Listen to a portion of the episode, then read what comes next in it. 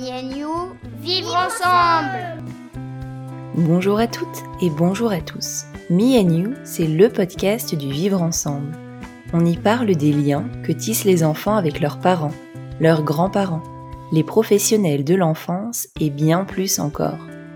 Comment accompagner les enfants de manière respectueuse et joyeuse? Comment mieux comprendre leur développement et transformer les difficultés qu'on peut rencontrer en opportunités d'apprentissage. Ce podcast a été conçu à deux. Je suis Mélodie Lopez, je suis professeure des écoles, je suis la créatrice de Happy Kids et je suis maman de cinq enfants. Et moi, je suis Nadège Petrel. Je suis infirmière puricultrice, professeure de yoga pour enfants et maman de deux filles.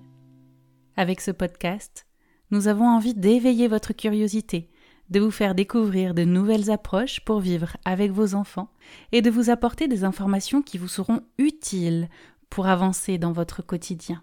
Parce qu'une personne informée est une personne qui a le choix. Alors, si vous aimez ce podcast, n'hésitez pas à vous abonner et à nous donner un coup de pouce en mettant 5 étoiles sur votre plateforme d'écoute et en partageant sur les réseaux sociaux. Bonjour et bienvenue dans ce nouvel épisode de la deuxième saison du podcast Me and You. Aujourd'hui, nous allons parler d'un sujet de plus en plus central au sein des familles, puisqu'au-delà de la réussite scolaire, les compétences sociales et les interactions avec les autres sont devenues une préoccupation importante des parents. Le jour de la rentrée des classes, on veut s'assurer que notre enfant s'est fait au moins un copain, que la maîtresse est sympa, puisque ces liens sont très importants à nos yeux pour nous éclairer sur la posture que nous pouvons adopter pour dénouer les problèmes que peuvent rencontrer les enfants en termes de compétences sociales. C'était avec une grande joie que nous accueillons Emmanuel Piquet dans ce podcast. Emmanuel Piquet est thérapeute formé à la thérapie brève stratégique selon l'école de Palo Alto. Alors moi j'ai découvert Emmanuel Piquet lorsque j'ai passé le concours de professeur des écoles en lisant certains de ses ouvrages, notamment Comment ne pas être un prof idéal et Je me défends du harcèlement, et puis, j'ai également écouté ces TEDx, ces conférences qui sont disponibles en ligne sur YouTube si ça vous intéresse aussi. Elle a écrit de nombreux autres ouvrages et puis sa bibliographie, on la mettra dans le descriptif de cet épisode, donc n'hésitez pas à y jeter un œil.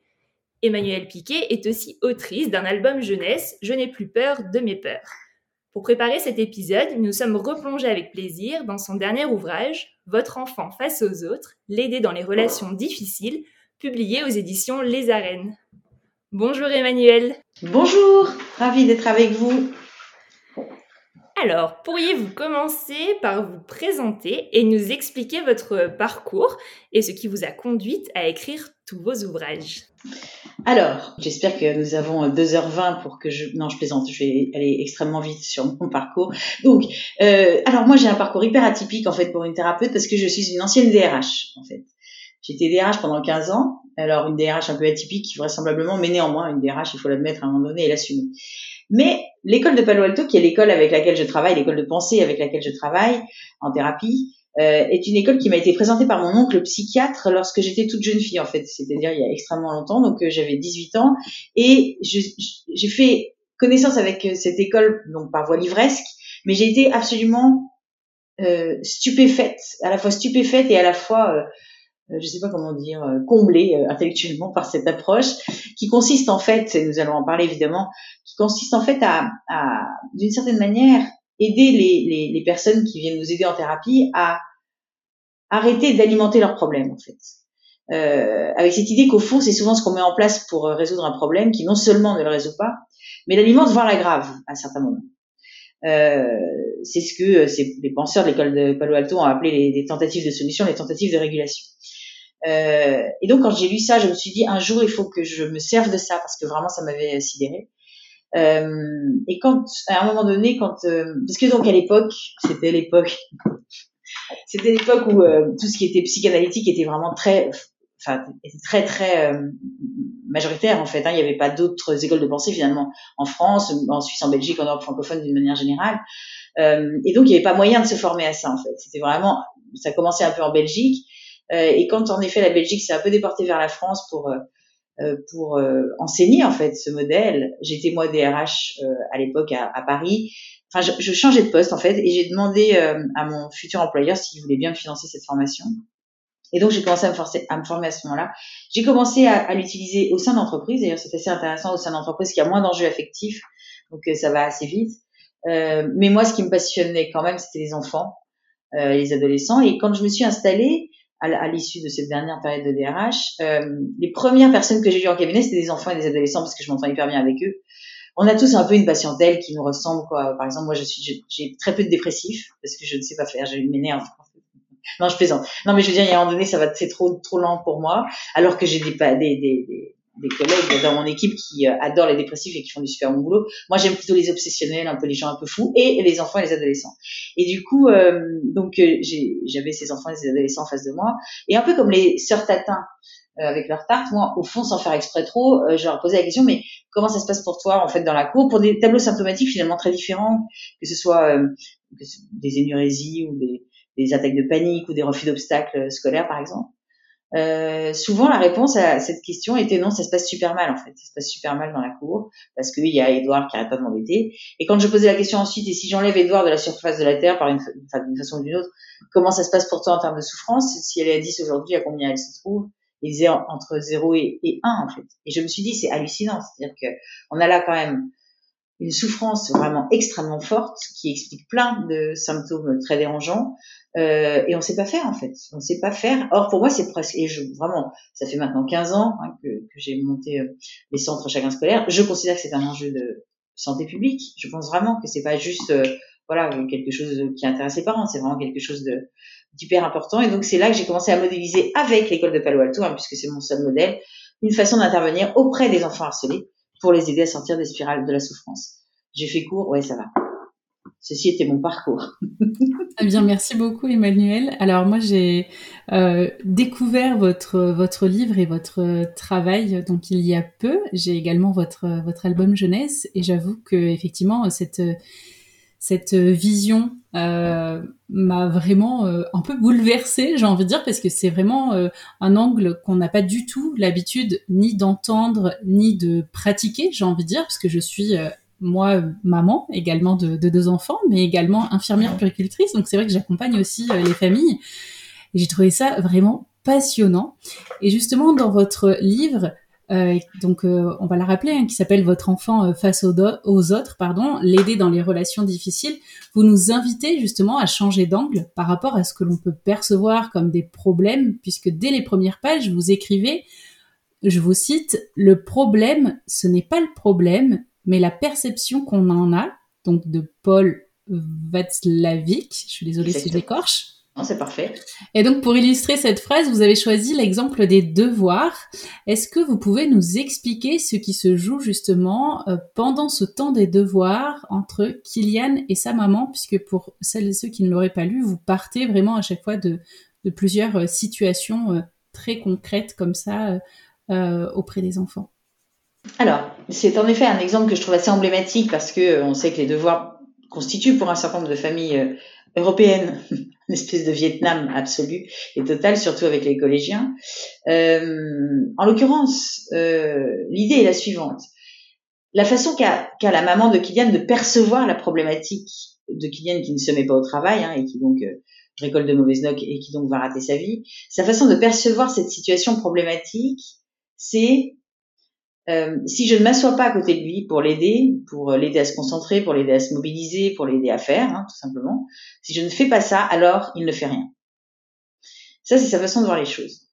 Euh, et cette euh, façon de voir les choses l'invite donc, la pousse, évidemment, la stimule pour continuer à prendre en charge davantage euh, les devoirs de Kylian, euh, à faire à sa place, et à générer au fond quelque chose qui est exactement l'inverse de ce qu'elle veut, c'est-à-dire une espèce de démobilisation léthargique chez Kylian, qui visiblement, d'après ce qu'elle m'en raconte, et ce qui est assez fréquent, euh, qui se démobilise d'autant plus qu'on va le prendre en charge. Ce qui est, de notre point de vue, parfaitement logique.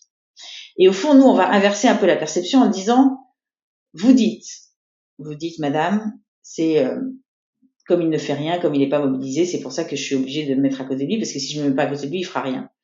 Nous, on va inverser en disant, c'est précisément peut-être parce que vous vous mettez à côté de lui qu'il ne fait rien. Donc c'est un changement de perception majeur en fait.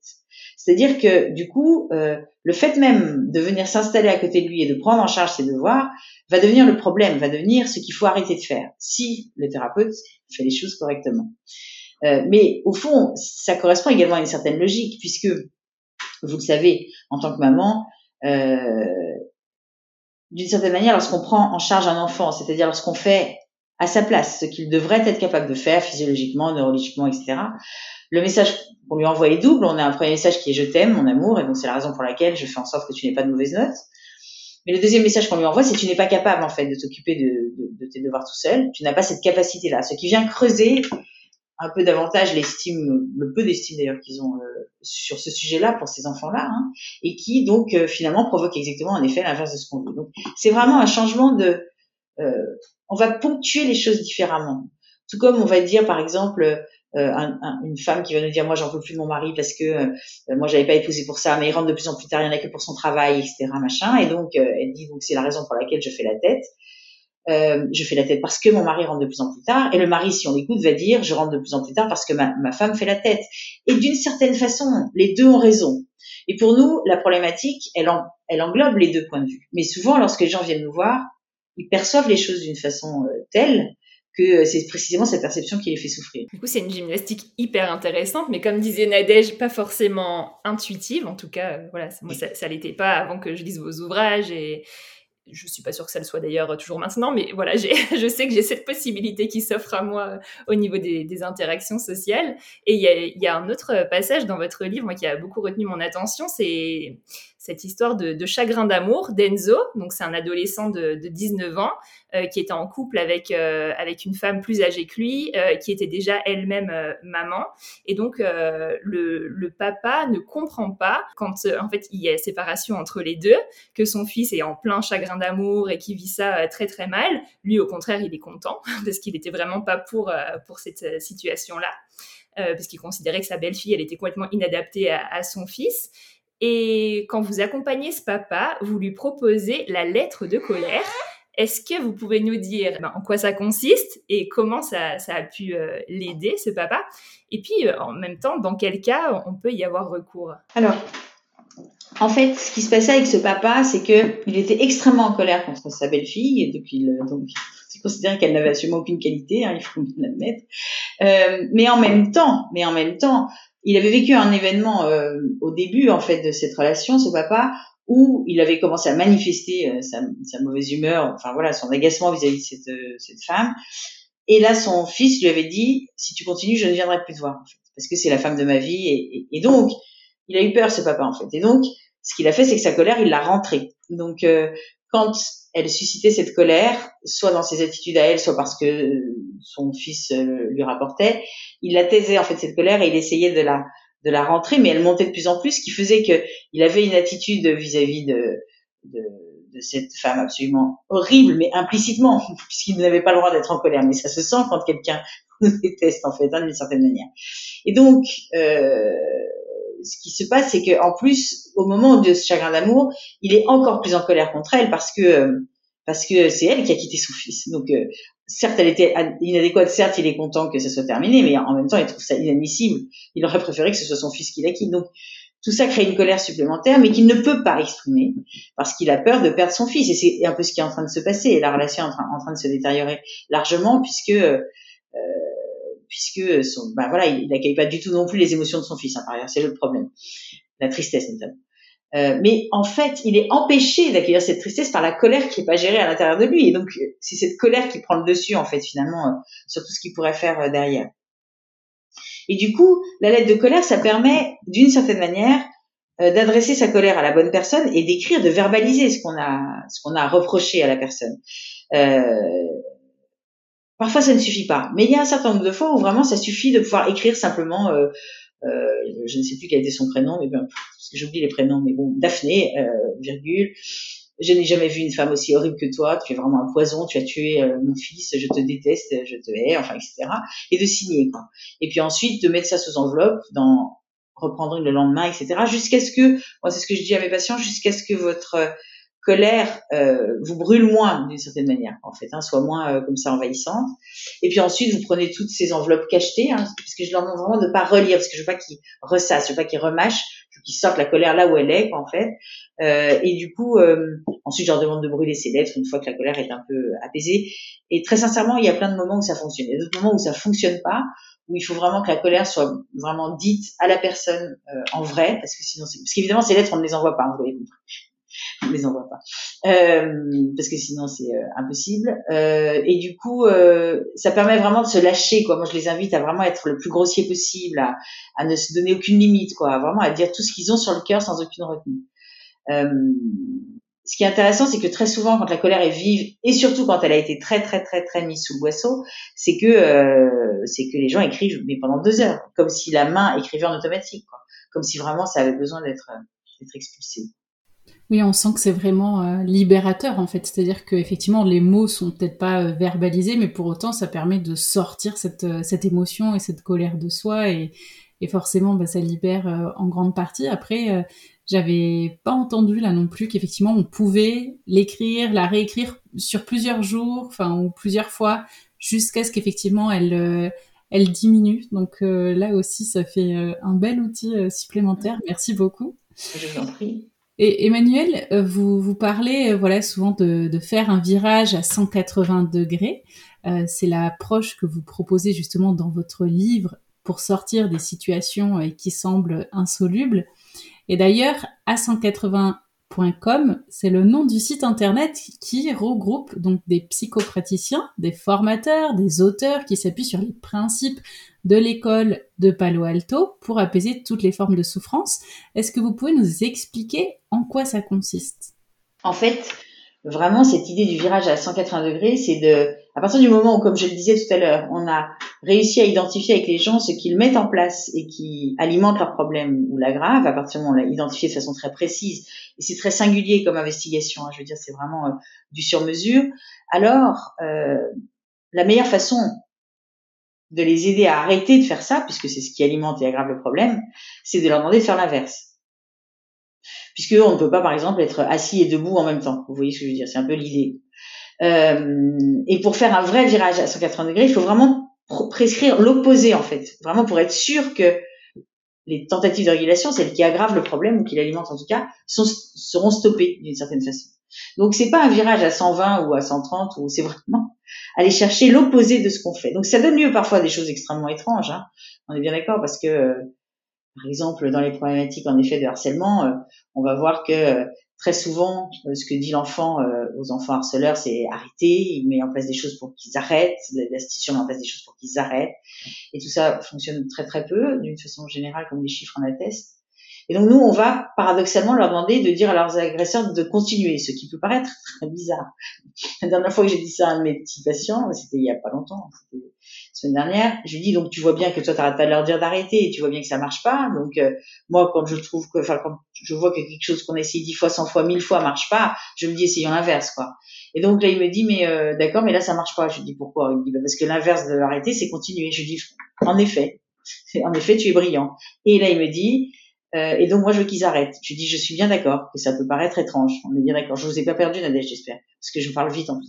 Et donc du coup et donc du coup le gamin il me regarde et il me dit et sinon ton diplôme tu l'as eu euh, sur internet ou tu l'as eu en vrai? Je veux dire tu as fait des études.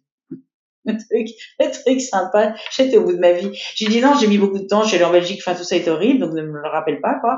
Euh, et donc j'ai dû lui expliquer qu'en effet dire euh, à un enfant qui te harcèle arrête mais si tu n'arrêtes pas, je ferai rien parce qu'au fond, je sais pas faire. L'inverse, c'est continue et regarde ce que je fais en fait quand tu me harcèles parce que maintenant je sais faire. C'est ça le vrai 180 degrés. Donc c'est parfois très paradoxal en fait de faire un virage à 180 degrés, mais c'est vraiment cette idée-là. Et donc en effet, tous les praticiens de mon équipe ne travaillent que avec ce, ce modèle, euh, ce, cette école de pensée en fait, hein, d'une certaine manière, ce, ce métamodèle euh, qui fait que euh, ben vraiment on si on compare par exemple, euh, voilà les, les, souffrances dans lesquelles on peut être à certains moments, et euh, les enseignants le savent bien, hein, c'est quand euh, on, on, fait toujours plus de la même chose, un peu comme un hamster dans une roue, quoi. En fait, on tourne, on tourne, on tourne. Et ça, les, les, enseignants font beaucoup ça. Le truc qui fonctionne pas, mais on se dit non, mais je vais continuer quand même, car car je suis élevée comme ça, et car je pense que ça va fonctionner à un moment donné, parce que la persévérance est une qualité forte euh, chez nos enseignants. Euh, bah, du coup, euh, l'idée, c'est vraiment que nous, on va les aider à, arrêter complètement ça en sortant de ces trous, en arrêtant d'alimenter par, par des tentatives infructueuses la souffrance ça a l'air simple quand on entend ça. Oui, ici, on se dit qu'on va faire l'inverse de ce qu'on ferait en fait de manière naturelle. Et alors du coup, moi dans le livre, j'essayais d'anticiper un peu parce que justement, il y a cette partie-là, le virage à 180 degrés là, et je me disais ah cette fois-ci, je vais l'avoir le virage à 180 degrés. Bon, je l'ai jamais eu. J'ai à chaque fois été surprise par la proposition, euh, voilà, qui était qui était écrite euh, dans le livre. Et donc j'ai après ça m'a moi ça m'a vraiment intéressée et ça m'a perturbée justement de pas arriver à trouver la réponse alors que j'avais l'impression d'avoir compris le, le principe et que je vous ai écouté plusieurs fois, etc. Mais j'ai vu que vous proposiez en fait des formations euh, pour euh, accompagner. Bon, du coup, moi, ça m'intéressait d'un point de vue enseignant, euh, pour accompagner les enseignants justement à s'approprier un petit peu cette, approche-là. Donc, voilà, s'il y a des personnes qui nous écoutent et qui ont envie d'en savoir un peu plus, ça vaut le coup d'aller visiter votre site internet que j'ai bien épluché et qui m'a fait très envie. et on fait souvent appel à vous au sein de l'école pour des problématiques de harcèlement à l'école. D'ailleurs, je vous avais entendu reprendre quelqu'un qui parlait de harcèlement scolaire et que vous disiez plutôt, disons, harcèlement à l'école. Euh, mhm. Ça peut être intéressant d'expliquer aussi cette petite subtilité. On sait qu'on en parle de plus en plus. Euh, ben, moi, par exemple, j'ai étudié à l'ESP il n'y a pas très très longtemps, donc l'école des profs, et c'est un thème qu'on aborde, mais alors on l'aborde pas du tout sous l'angle que vous proposez. Et on voit que ben, quand j'en parle avec mes collègues, c'est souvent inefficace finalement ce qui est mis en place au sein des écoles. Du coup, est-ce que vous pouvez nous, nous, partager comment vous, vous intervenez dans, dans ces situations de, de harcèlement à, l'école? On va être très fidèle à nous-mêmes, hein, ça c'est notre grande... Euh, c'est notre grande vertu, c'est qu'on est très cohérent puisqu'on travaille toujours avec le même modèle. Donc on va précisément regarder ce qui a été mis en place pour tenter de résoudre le problème et qui visiblement n'a pas fonctionné comme vous le disiez. Donc ce qui a été tenté par l'enfant lui-même, mais ce qui a été tenté également par l'entourage, que ce soit l'entourage institutionnel, scolaire, que ce soit par l'entourage parental, hein, parce que l'entourage parental fait souvent beaucoup de choses, euh, pour euh, éviter à atténuer la souffrance de son enfant, ce qui est parfaitement logique. Euh, et puis ensuite, on va demander à toutes ces personnes de bien vouloir faire un, petit virage à 180 degrés pour euh, arrêter d'alimenter le problème. Par exemple, les parents vont avoir, il y a plusieurs, il y a plusieurs tentatives, hein, parce qu'il y a différents parents. Donc il y a des parents qui vont qui vont dire à leur enfant, par exemple, écoute, tu n'as qu'à faire comme si tu n'entendais pas ça va, ça va bien finir par les lasser, ce qui fonctionne absolument pas, mais en même temps c'est logique d'une certaine façon. Mais le problème c'est que lorsque l'enfant fait ça et que euh, donc d'une certaine manière euh, euh, met en place que ce, son parent lui a dit que ça fonctionne pas, il commence à avoir une confiance qui s'effrite un peu concernant les adultes euh, sur ce thème-là, sur en quoi il n'a pas tort parce que souvent ce que font les adultes est quand même très peu opérant. Il y a des parents qui vont carrément dans la cour de maternelle, hein, qui s'approchent de l'enfant qui a osé brutaliser le leur et qui disent regarde-moi,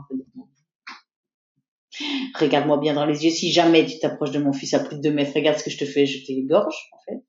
Donc ça, ça fonctionne assez peu hein, dans l'ensemble. Alors ça peut fonctionner hein, si l'enfant est un peu vulnérable, le bourreau de votre fils, et que donc il fait un, stress post-traumatique et donc il part euh, en, HP. Enfin, je ne sais pas. en tout cas, il veut plus aller à l'école parce qu'il dit il y a une dame qui est venue dans la cour, elle m'a fait trop peur. Donc bref, donc bon. Mais la plupart du temps, ça marche quand même pas du tout.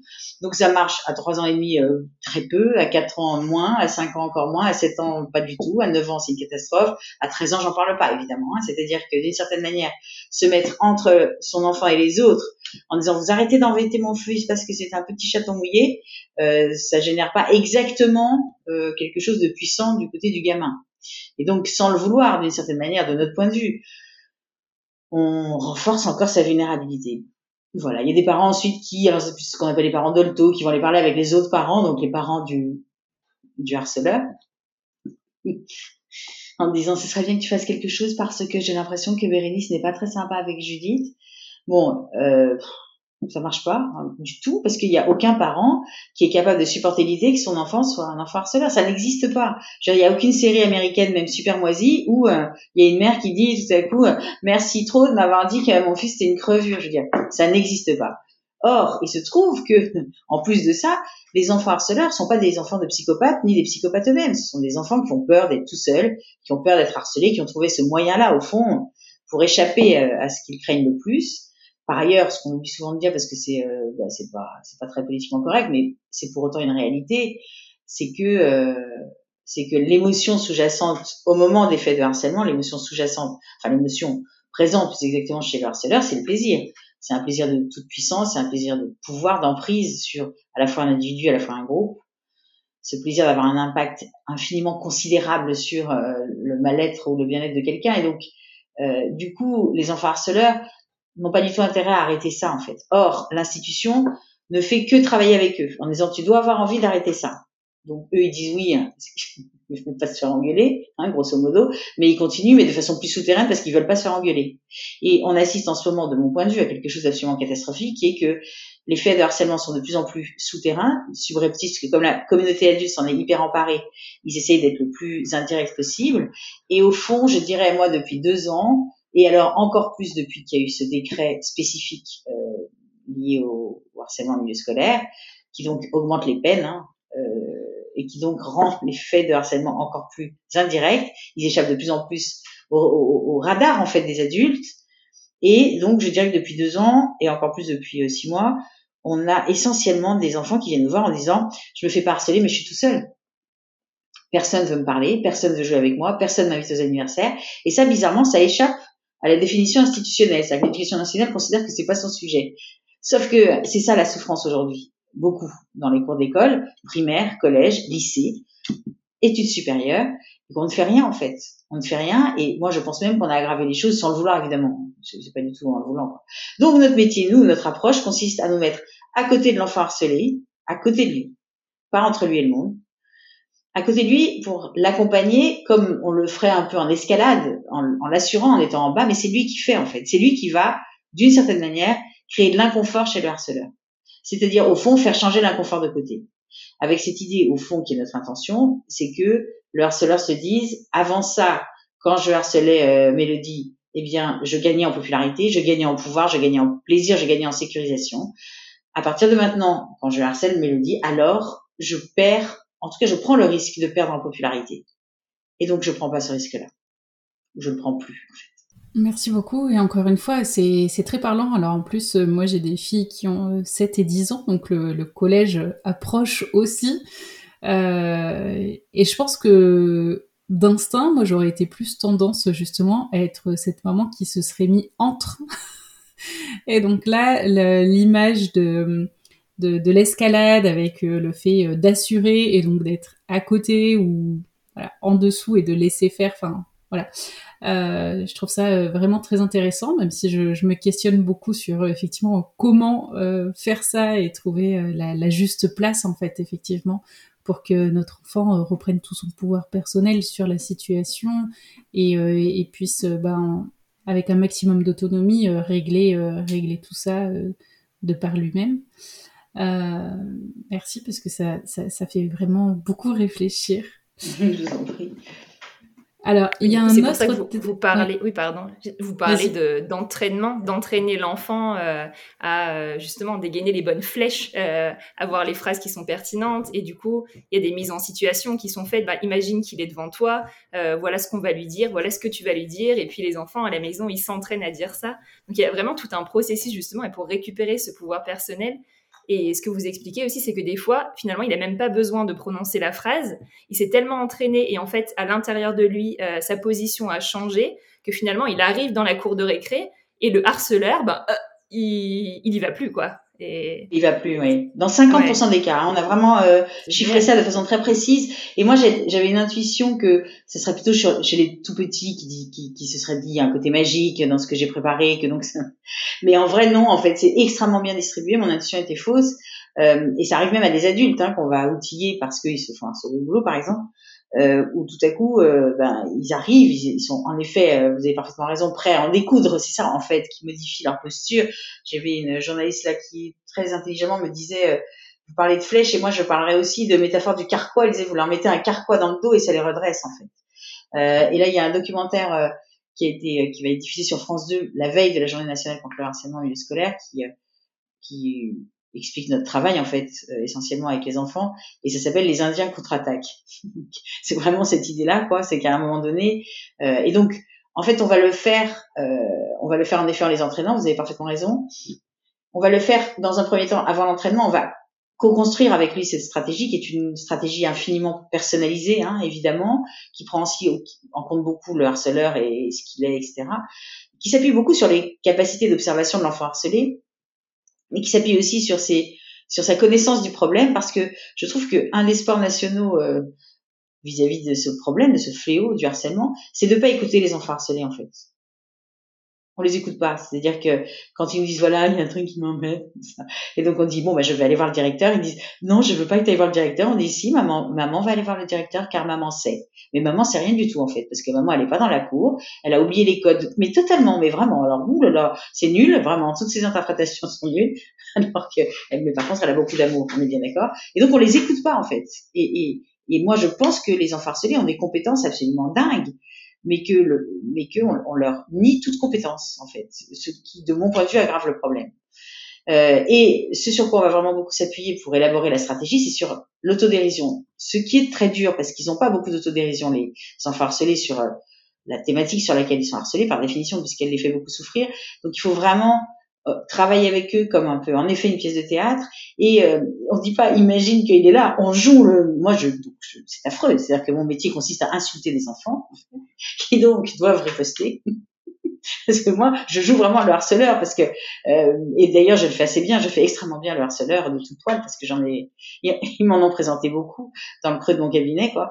Et au fond enfin on le voit dans le on le voit dans le documentaire euh, euh, produit par Mélissa on, on, voit bien que en effet on les entraîne où je leur dis ah, on va le faire un peu plus fort chérie parce qu'au début c'est un peu ouais alors euh, c'est bien chouche mais on va le faire un tout petit peu plus fort parce que ils sont pas c'est pas a priori euh, quelque chose de gagné hein. vous avez raison c'est pas c'est pas enfin Nadège quand vous dites je sais pas trop comment faire c'est c'est pas facile c'est pas quelque chose de facile donc c'est vrai que pour pouvoir former des référents au sein des établissements, euh, il faut beaucoup plus de temps que ce qui est proposé aujourd'hui par l'éducation nationale, où en gros on, on, prétend, je ne sais pas par quelle sorte de magie, mais euh, former des gens euh, en deux demi-journées ou en quatre demi-journées à la problématique du harcèlement. Moi, je suis désolée. Moi, je ne sais pas former quelqu'un qui sait intervenir en moins de dix jours plus plus au moins dix séances de supervision. Donc voilà. Donc c'est la raison pour laquelle je pense que nous ne sommes pas pour l'instant sollicités par la majorité des établissements. Nous sommes beaucoup trop euh, chronophage, quoi, en fait. Oui, et pour autant, comme vous le disiez tout à l'heure, euh, ça reste euh, un sujet bah, de l'ordre de la santé publique. Enfin, je veux dire, c'est dommage que ce temps-là ne soit pas pris, parce qu'il y a des sujets comme ça, je pense, sur lesquels on ne devrait pas passer outre. Quoi. Mégoter, oui. Mmh. Alors, il y a un autre euh, thème que vous abordez justement euh, dans votre ouvrage, euh, c'est les enfants donc face aux écrans. Et vous avez écrit alors la phrase suivante dire à un ado je te fais confiance pour prendre ce qu'il y a de bon sur les réseaux. Si jamais quelque chose s'y passe qui te fait peur, te blesse, te met mal à l'aise, je te fais également confiance pour m'en parler. Nous trouverons des solutions ensemble. Et de mon point de vue, cette attitude et de mon point de vue, pardon, euh, l'attitude adulte la plus protectrice. Fin de la citation. Donc là, nous sommes d'accord euh, vraiment euh, avec cette phrase, et pourtant, euh, je ne suis pas certaine que je pourrais la mettre en application aussi facilement si je le fais. Je pense que ce serait vraiment un acte, voilà, réfléchi. mais c'est vrai que voilà, on, on est content de pouvoir se, se poser cette question maintenant, avant que les enfants, euh, bah, enfin que nos enfants en tout cas euh, à nous n'y soient confrontés. Euh, moi, je sais que, que voilà, je travaille aussi beaucoup à travers les réseaux sociaux, donc j'ai une grande prudence par rapport à tout ça.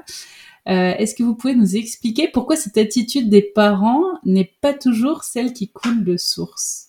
Je pense que parce que les parents ont super peur en fait, parce qu'en plus ils ont parfois à tort, parfois à raison la sensation qu'ils qui, maîtrisent moins les réseaux sociaux que leur euh, progéniture, ce qui augmente leur angoisse en fait, hein, en se disant à tout moment il peut euh, échapper à mon contrôle quoi en fait. Hein.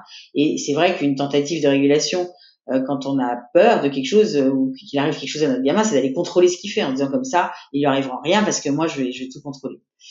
Ce faisant, de mon point de vue, en tout cas moi c'est ce que je constate en consultation, euh, on provoque quelque chose d'assez angoissant de mon point de vue, qui est la dissimulation. C'est-à-dire qu'un enfant qui est ultra contrôlé, à qui on fait pas du tout confiance sur les réseaux, dès qu'il peut s'échapper hein, du contrôle, il le fait.